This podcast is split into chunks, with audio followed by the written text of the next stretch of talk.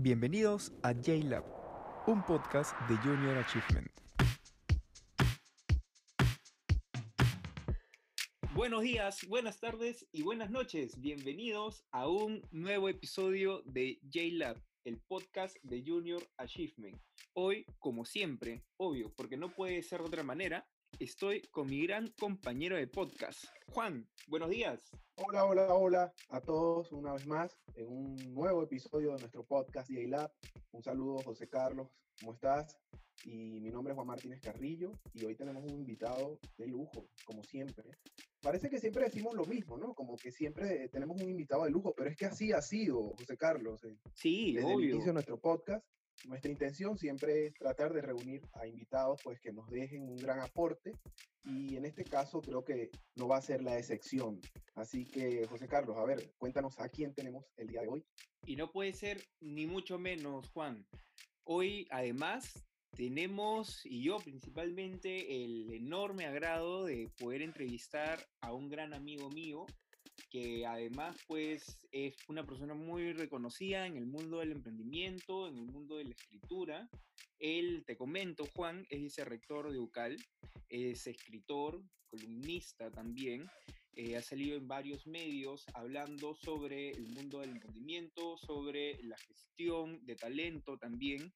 Y obviamente, porque no puede ser tampoco ni mucho menos, quiero dar un fuerte, fuerte eh, aplauso, una gran bienvenida a mi querido amigo Willy Wong. Bienvenido, Willy. Bravo, bravo, Bienvenido J-Lab. aplauso, un aplauso tremendo. Aplausos los ponemos ahí, tú sabes, en producción, pero muy bien, muy bien. Gracias, Willy. Gracias. Robo Gracias. Juan. ¿Qué tal? ¿Cómo estás? Qué gran recibimiento. Muchísimas gracias. Muy bien. Lo importante con buena salud y en casa también todos bien. Espero que ustedes igual. Y nada, agradecerles esta invitación a, a este podcast. Les confieso que es el primer podcast que voy a hacer en mi vida y que me han invitado a hacerlo. De verdad que a mí me gusta mucho el tema de, de los medios audiovisuales, estar en la televisión, canales digitales. Así que esta es una nueva experiencia. José Carlos, yo voy a salir, si me permites y me disculpas, voy a salir un poquito del libreto, por- decirlo de alguna forma, y, y le quiero hacer una primera pregunta a Willy, ¿no? Que habla de, de la pandemia y, y el tiempo que hemos pasado, lo hablábamos antes de comenzar la grabación, eh, y quisiera preguntarle a Willy cómo ha pasado o qué ha hecho durante estos cuatro meses, eh, o más de cuatro meses que hemos estado en pandemia. Creo que todo se resume en una sola palabra, trabajar. Sigo trabajando como, creo que como cinco personas a la vez. El trabajo se me ha quintuplicado, gracias a Dios. Lamentablemente la mitad de la población de Lima Metropolitana ha perdido el empleo, que es una pena muy grande, muy, muy grande. Esperemos que en el Perú, en el resto de provincias, no suceda lo mismo. Y, y por eso te digo que estoy bendecido porque sí, la verdad es que me le he pasado trabajando, muchísimo trabajo en UCAL, en la universidad en la que estoy trabajando desde hace más o menos dos años, mucho trabajo también con, con mi emprendimiento en la literatura. Este año ya tenía planeado solamente publicar el, el libro de emprendimiento que justo se lanza en la feria del libro en agosto. Y tenía planeado un cuento para el siguiente año, un cuento muy lindo que habla justo sobre la naturaleza, etc. Y mi manager me dice, no, el cuento hay que sacarlo este año porque está muy relacionado al contexto. O sea que trabajando con dos publicaciones, el trabajo en la universidad, trabajo en los medios, las columnas, entonces ha habido muchísimo eh, trabajo y además que el tema del emprendimiento se quintuplicó, creo yo también, en junio, para darnos una idea, se crearon más de 5.500 pequeñas empresas, pequeños emprendimientos. Y dado que soy mentor en muchas incubadoras, he tenido bastantes requerimientos de consultas, etc. O sea que estos cuatro meses, un poquito más, yo creo que los he sentido como un mes por la intensidad de trabajo que tengo. De hecho, Willy, un poco nos sumamos a, a esa respuesta, ¿verdad, Juan? Totalmente, totalmente, totalmente. De acuerdo, Sí. totalmente. Y, de hecho, te comento, Juan, cada vez que, que nos reunimos con Willy eh, a conversar, tomar un cafecito, incluso hacer algunas buenas parrillas, ¿no? Eh, Una siempre- buena caja china, las buenas cajas chinas que hacemos. a- espero, Sí. espero que me, me sumen de ahora en adelante esas cajas chinas. Claro sí. De todos modos, de todos modos. Siempre conversamos con Willy, eh, por ejemplo, con respecto a cuáles son los principales activos que debe tener un emprendedor, ¿no? ¿Cuál de alguna manera puede ser el perfil adecuado de un emprendedor? ¿Existe en realidad un perfil adecuado, ¿no? Para emprender. Nos ponemos a hablar mucho de eso. Entonces, Willy, pues con todo este, digamos, esta introducción que, que Juan ha hecho, creo que esta pregunta cae a pelo, sobre todo en estos tiempos también. ¿Cuál crees tú, Willy, que es el principal activo que deben potenciar o incluso que deben tener los emprendedores? Yo creo que en esta crisis, que la han debido tener siempre sí, pero más ahora, es la conciencia social. Hace poco, el, el, domingo, tuve una entrevista con un canal de televisión y me preguntaban qué habilidades tenían que tener, etcétera, los chicos para insertarse. Y la primera que le mencioné fue conciencia tecnológica. Y en el tema del emprendimiento, porque esta era una entrevista para el trabajo dependiente como colaborador con una empresa, y en el tema del emprendimiento seguimos con la conciencia, pero con la conciencia también social. ¿Por qué?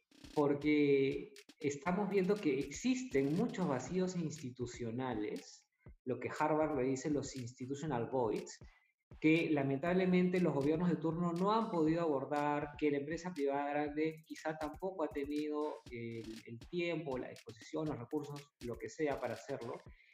Y es el momento para que los emprendedores se aboquen mucho más en los emprendimientos sociales. Yo te diría que ese es la principal, el principal activo que se va a valorar muchísimo, no solamente en términos de sociedad, sino también en términos individuales y en términos de rentabilidad, porque todos sabemos que el emprendedor tiene que hacer empresa para eh, sustentarse él, para darle un aporte a la sociedad y obviamente para generar empleo. Por cada emprendimiento se genera entre dos a cuatro eh, puestos de trabajo. Entonces, esta conciencia social nos va a ayudar muchísimo a generar aportes en la sociedad, aportes a la empleabilidad, aporte al emprendedor y definitivamente va a haber espacio, en temas sanitarios, en temas de la salud pública, en temas de alimentación, educación, de la comunicación misma, porque hay algo que quizás no nos hemos dado cuenta que está fallando en esta pandemia y que son las estrategias de comunicación.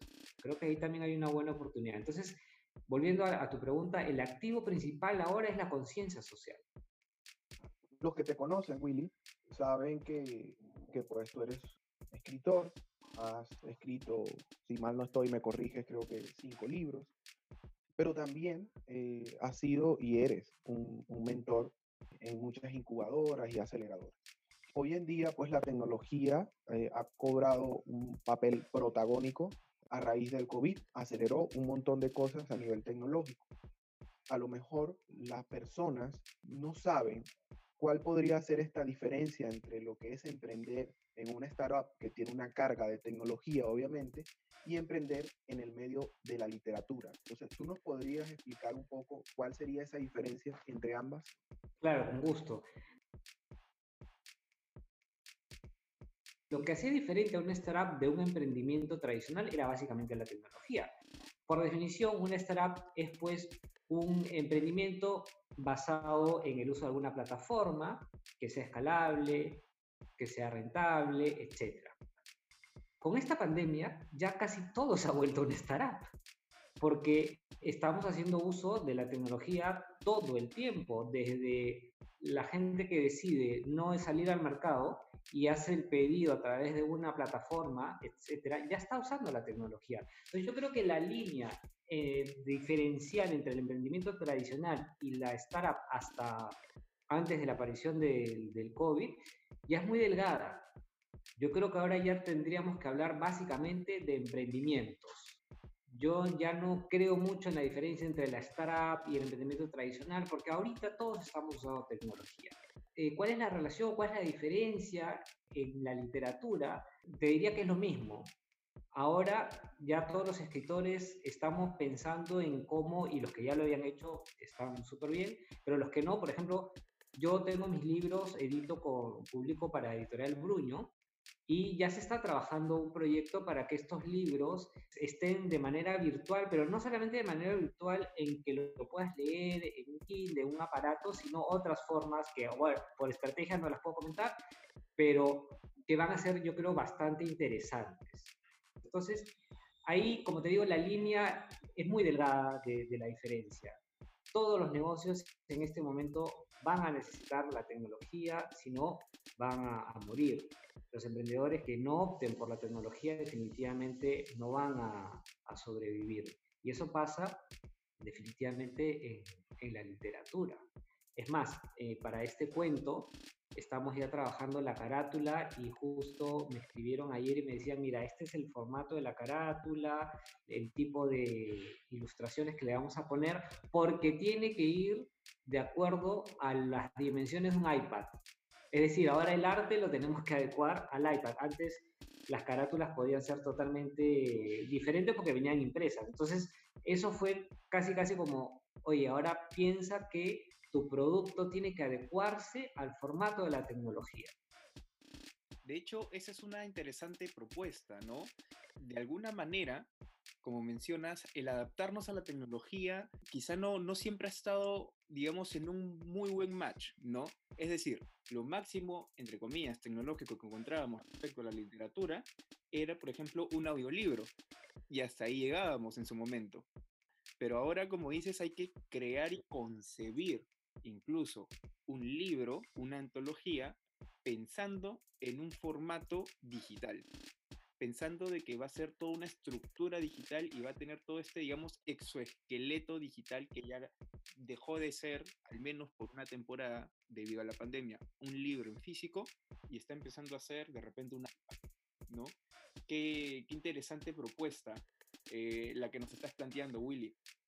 Eh, de hecho, que inmediatamente yo también, José Carlos, lo vi y siento que incluso los libros, eh, ¿por qué no? También los libros educativos, pues los libros tradicionales de matemáticas o, de alguna otra este, materia tendrían que adaptarse a, a los temas tecnológicos y por ahí también, Willy, te comento, a ver qué piensas. Normalmente si esta pregunta a las personas que están muy de lleno, obviamente en el tema educativo, eh, como es tu caso, la tecnología, pues, eh, siguiendo la misma línea, aceleró obviamente el proceso, sobre todo en la educación, que de alguna u otra forma la educación a nivel tecnológico o a nivel virtual, por así decirlo, digital, eh, digamos que había tenido un, proceso un poco más lento en comparación con otros ámbitos de, de, la vida.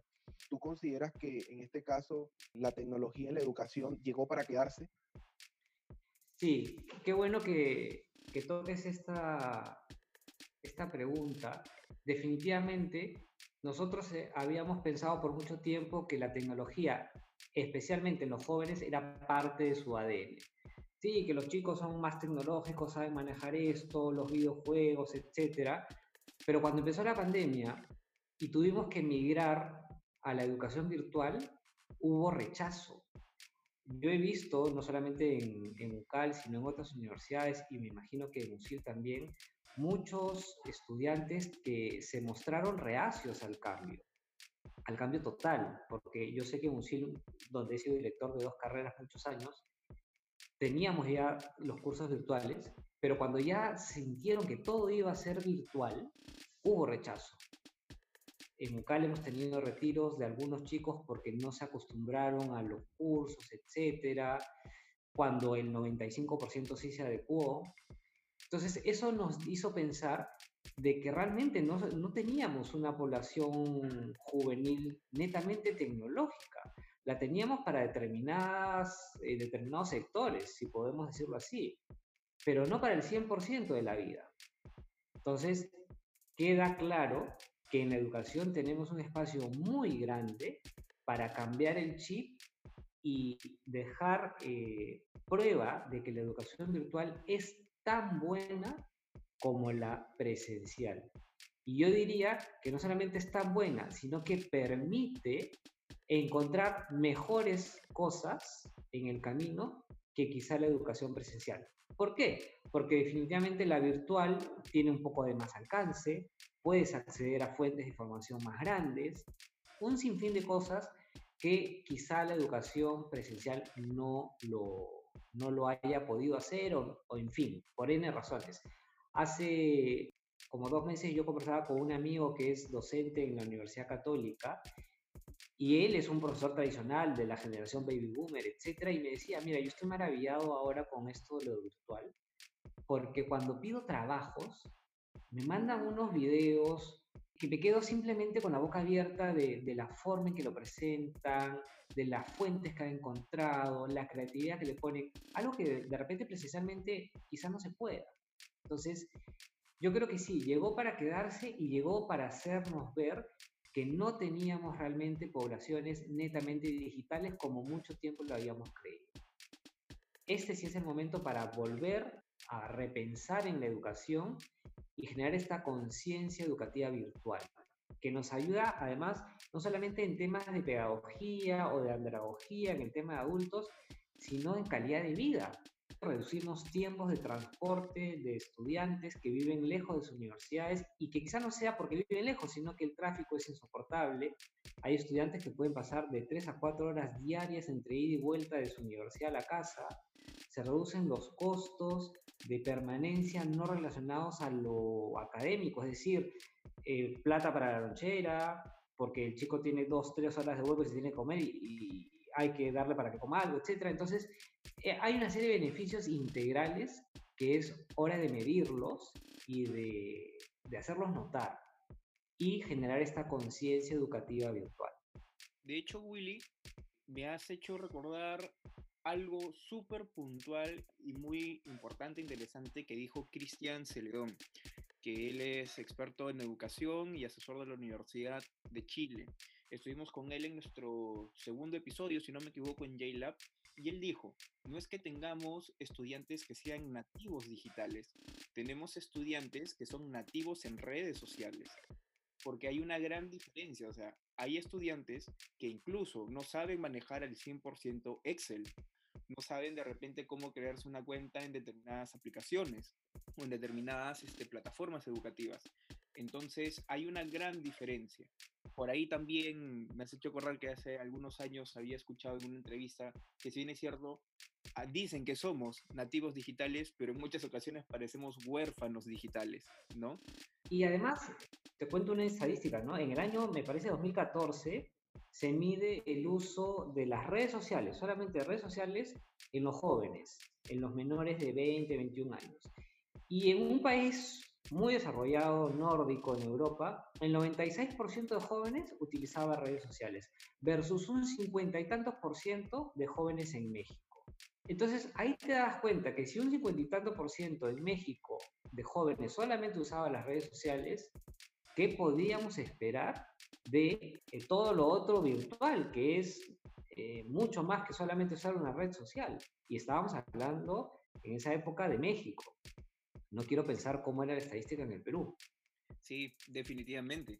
De hecho, es, es una perspectiva, como mencionas, muy interesante analizar en algún momento, ¿no? Seguro por ahí esa estadística va a salir, tenlo por seguro, y después de la cuarentena, más aún, diría yo. Pero Willy, ya que estamos hablando mucho de la educación, hemos hablado también del emprendimiento, me gustaría hacerte una pregunta. ¿Cuál es la relación entre la educación y el emprendimiento? ¿Hay de alguna manera un puente que los una, que sea de alguna manera que esté correlacionada? Sí, definitivamente. Yo recuerdo cuando era director de la carrera de Administración y Emprendimiento en USIL, que iba a los colegios que me invitaban a dar charlas no siempre, pero con frecuencia me preguntaban, profesor, pero ¿para qué voy a estudiar para emprender? Si yo también tengo un tío que puso un negocio, le fue bien, ahora está bien, y no estudió nada. Y efectivamente, puede ser. La única pregunta que yo haría ahí es, pregúntale a tu tío cuánto tiempo, cuántos años le tomó para sentir que ya le estaba yendo bien. Por el lado negativo, cuántas veces quebró un negocio, cuántas veces fracasó para poder salir o tener ya algo consolidado. Yo estoy totalmente de acuerdo en que los emprendedores tienen que fracasar para aprender y volver a hacer una startup, un emprendimiento, una pyme, lo que sea, y que le vaya bien, porque del error se aprende. Pero tampoco podemos pasar muchos años con fracasos y errores. ¿Y qué es lo que pasa cuando no hay educación? Lo que hace la educación, en general en cualquier carrera, es acortar esa brecha. Por ejemplo, si yo quiero ser un marquetero, tú puedes hacerlo, porque al final el marketing es sentido común, es el sentido común arreglado para ver cómo haces para que el producto sea atractivo para alguien y luego venderse. Y hay mucha gente que lo ha venido haciendo, o sea, las panaderías de antaño, en donde los dueños eran inmigrantes acá en el Perú, panaderos, probablemente de Génova, de Italia, etcétera, hacían marketing. No habían estudiado, pero hacían el marketing.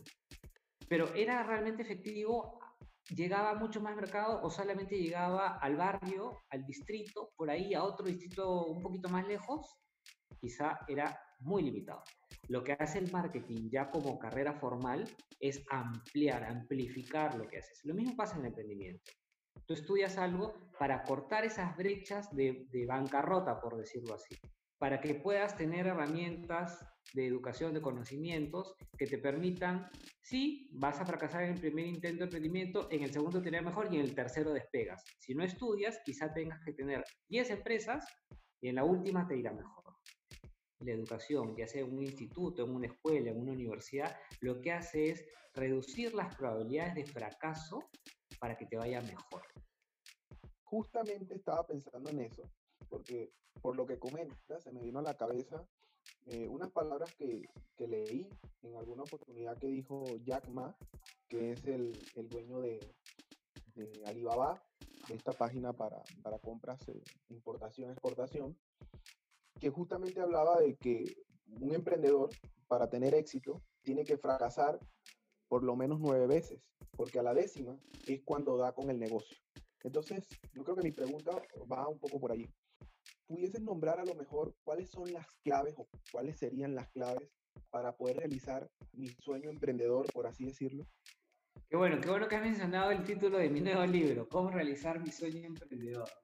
Mira, justo en, en, en, esta nueva obra que, que, me encanta, realmente me encanta, creo que de todas las que he escrito es una de las que no sé si me encanta porque es nueva o porque realmente está en, en boga.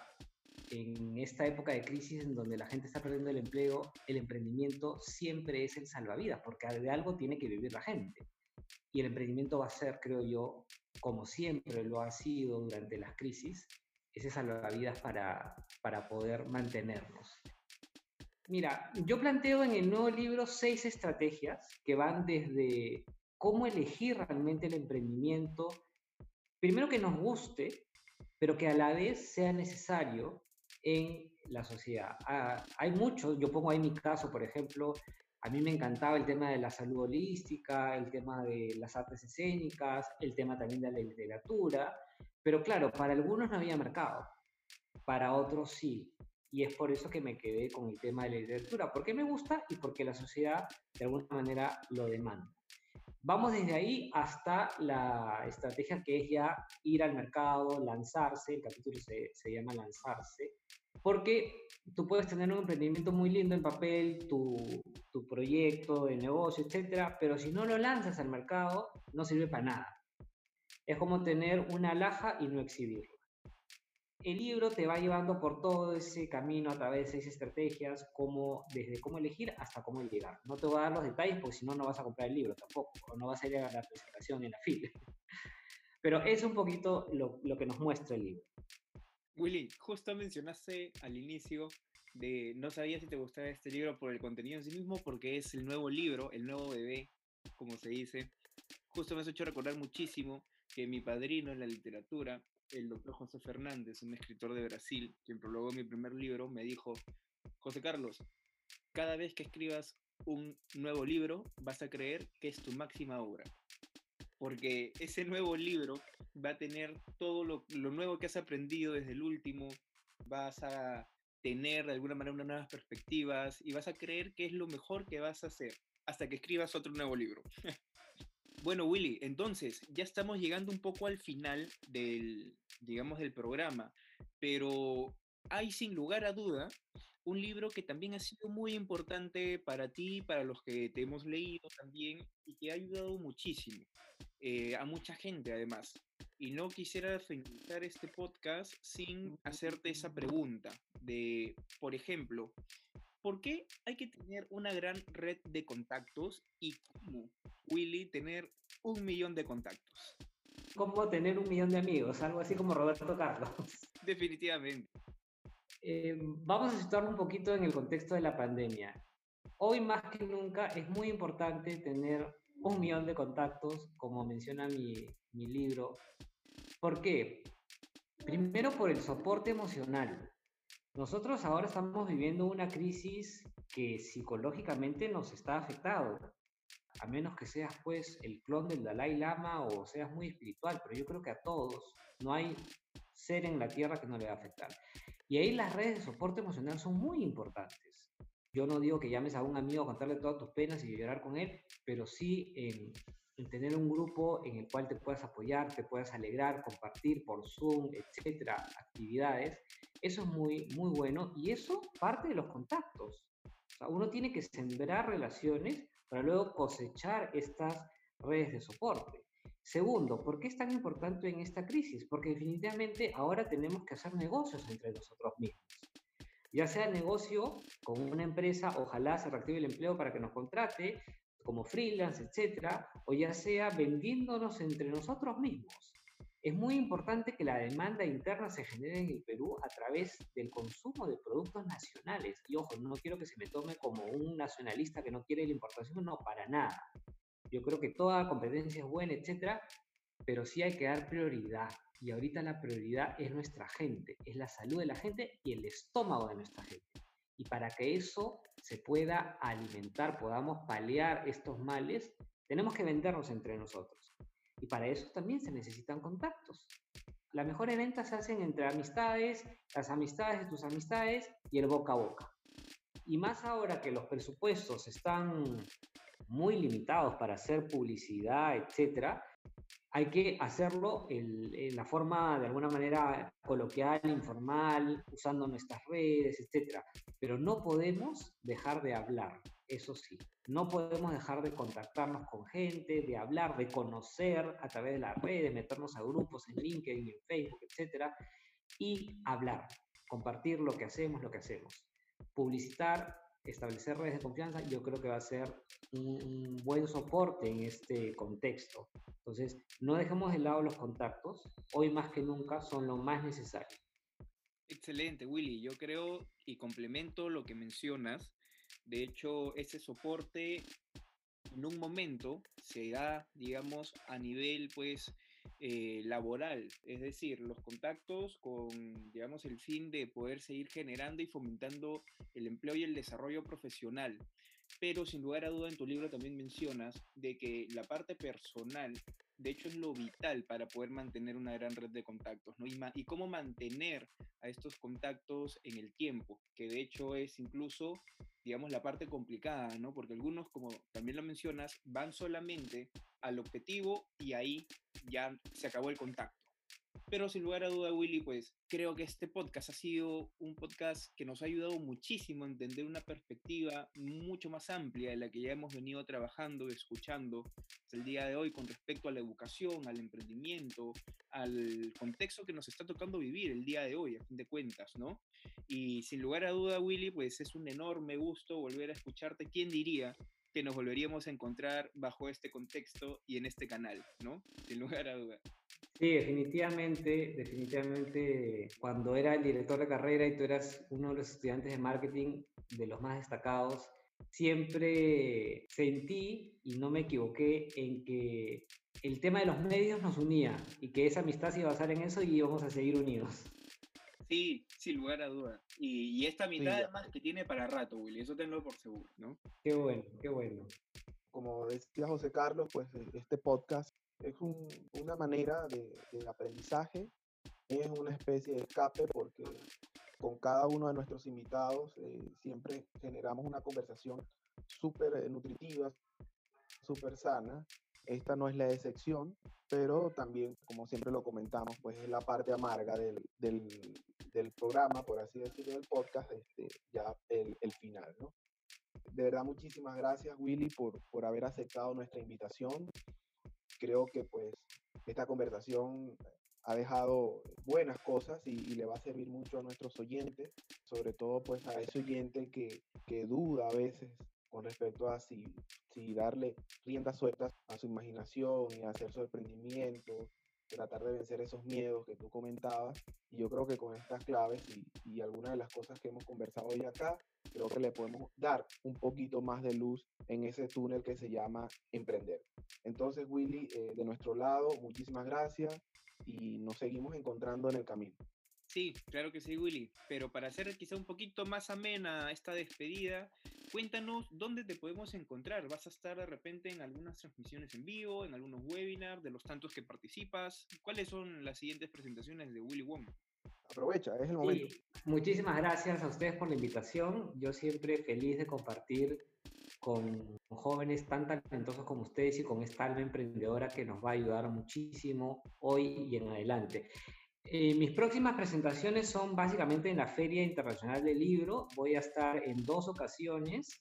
El primer fin de semana de la feria, que es, el, me parece, el 20 de agosto, 19-20 de agosto, voy a presentar cómo realizar mi sueño emprendedor. Y el siguiente fin de semana de la feria presento este nuevo cuento que se llama El Taranteón, que es un cuento para niños y grandes también porque toca temas muy lindos sobre la naturaleza, la manipulación genética, etc. Esto se lo estoy contando a ustedes en primicia, así que voy a estar dos veces este año en la FIL con todo el público y con todos los interesados en, en apostar por la literatura, que es creo yo también uno de los sectores de la economía naranja que va a repuntar muchísimo y a los cuales invito también a participar a los jóvenes, a, explorarlo, a escribir, a publicar, y no solamente de la manera tradicional, con una editorial, etcétera, sino ahora existen millones de formas. La tecnología nos está brindando esta oportunidad de dar a conocer lo que pensamos a través de la pluma. José Carlos es una muestra de ello. Y a seguir, a seguir la vida continúa y no hay mal que dure 100 años. Claro que sí. Y además, Juan, como siempre, las primicias en JLab, que nos encantan. Así es, así es, así es. Siempre, siempre sacamos esas primicias. Entonces, Willy, muchísimas gracias por estar en este episodio de Gracias Muchas gracias, Juan. Un gusto poder volver a escucharte, Willy. Y nos vemos hasta en una siguiente ocasión. Chao. Esto fue JLab, un podcast de Junior Achievement.